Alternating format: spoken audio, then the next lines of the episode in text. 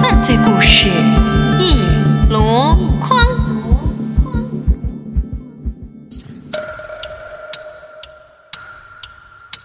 列位，这里是果壳 FM 拍案惊奇，我是苏通。今天跟您说一段公路连环杀手的血案，哎，听着就吓人。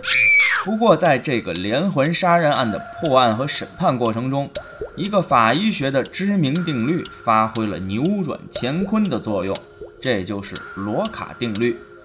说起来，这个定律也简单，就八个字，叫“凡有接触，必留痕迹”。咱先来说这个故事啊，那要从1986年说起，在美国萨克拉门托附近的爱武公路附近，有人发现了一具女性的尸体。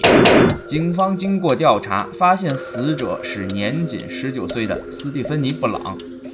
现场调查时还发现了一个疑点：这位斯蒂芬妮·布朗本是位长发的姑娘，可现场发现的死者却是短发。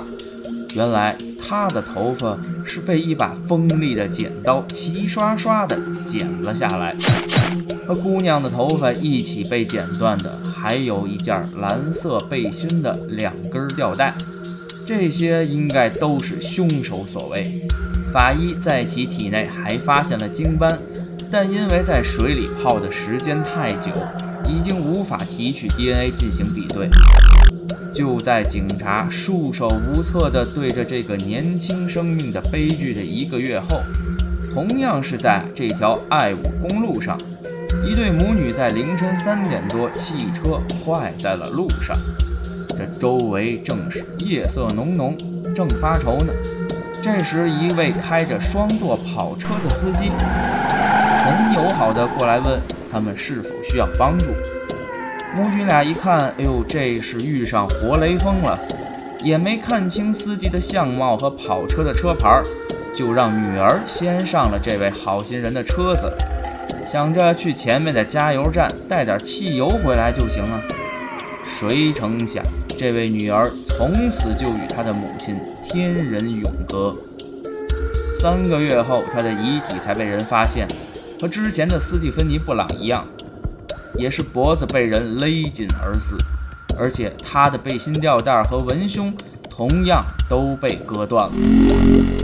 后来，就在这条爱武公路附近，又接连发现了两起年轻女子被害的惨剧，作案手法惊人的一致，并且警方在现场调查时还发现，这个歹徒有着很强的反侦查意识。犯下如此滔天的罪行，现场却连枚指纹都未曾找到过。一时间，这条公路上是人心惶惶，年轻姑娘们经过此地都是人人自危，不敢高声朗语。可再狡猾的恶人，终究会有报应的那一天。在一九八七年，当这个以绞死受害者而闻名的杀手重出江湖。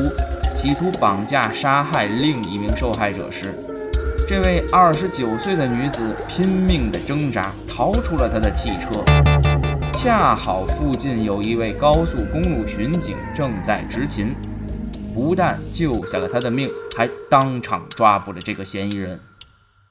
在这个歹徒的汽车中，警方搜出了手铐、剪刀，还有一根像跳绳一样的尼龙绳。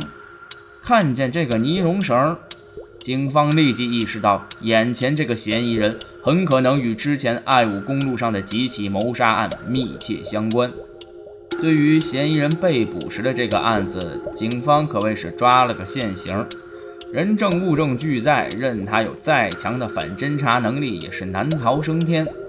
但是，对于之前的一系列公路绞杀案，能不能证明也是嫌疑人所为呢？虽然在这五起案件中都体现出了作案手法上的高度近似，但警方并未在现场发现任何过硬的证据能与眼前的嫌疑人相对应。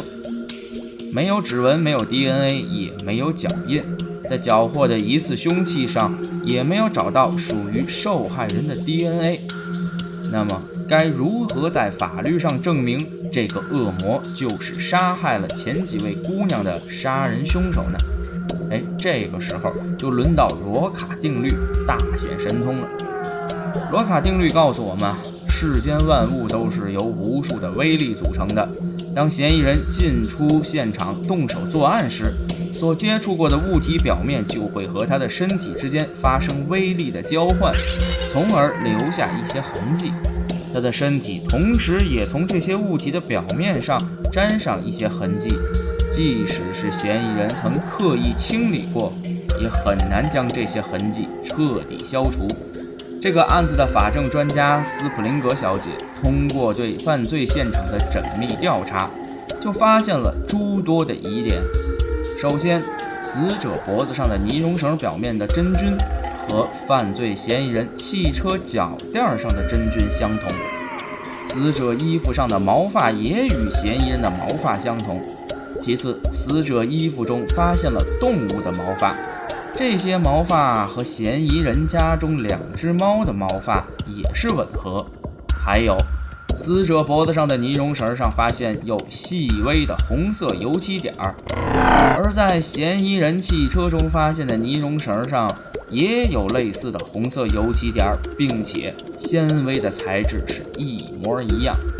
尽管没有直接的指纹等证据，但在这样多相同的物证面前，再想用巧合这个解释蒙混过关，那就是痴人说梦。最终，这个杀人无数的恶魔被判处五个终身监禁。